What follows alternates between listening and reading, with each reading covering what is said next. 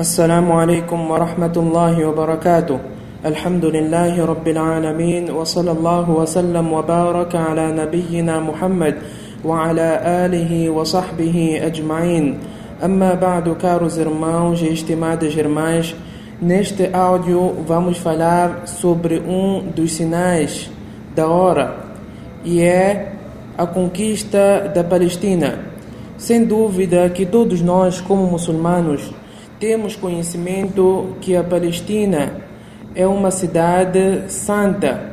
Foi a partir desta mesma cidade que vários profetas nasceram.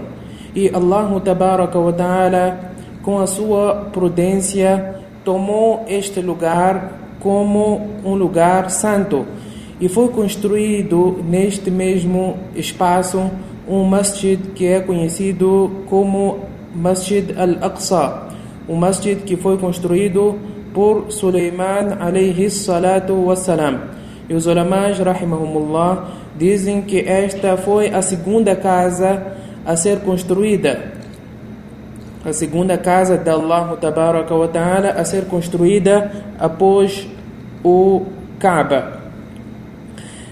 E o profeta sallallahu alaihi wasallam, quando ascendeu aos céus, passou por esta mesma mesquita e orou nela, e em seguida ascendeu para o céu. Sem dúvida que isso demonstra que esta mesma mesquita tem um lugar no Islã. E o profeta sallallahu alaihi wasallam disse no hadith que não é permitido a pessoa propositar viagem alguma, quer dizer, com intuito de adoração, exceto para três mesquitas, que é o Masjid de Meca e o Masjid de Medina, que é o Masjid do Profeta sallallahu alaihi wasallam, e que é o Masjid al-Aqsa, que encontra-se em Jerusalém. E esta mesma cidade será conquistada ou foi conquistada por Umar radiallahu anhu e depois foi conquistada por uh, Abu Ayyub uh, e sem dúvida que o profeta sallallahu alaihi wasallam já havia mencionado isso.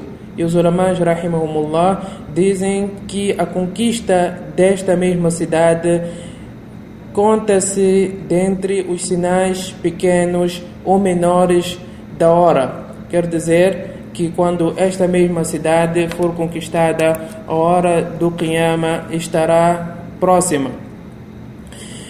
E, caros irmãos e estimadas irmãs, é necessário nós visitarmos este lugar, pois através da visita deste lugar nós podemos aproximar-se de Allah tabaraka wa ta'ala, conforme o profeta sallallahu alaihi wasallam mencionou no hadith que não é permitido a pessoa empreender alguma viagem com o intuito de adoração a não ser que seja para esses três, três lugares.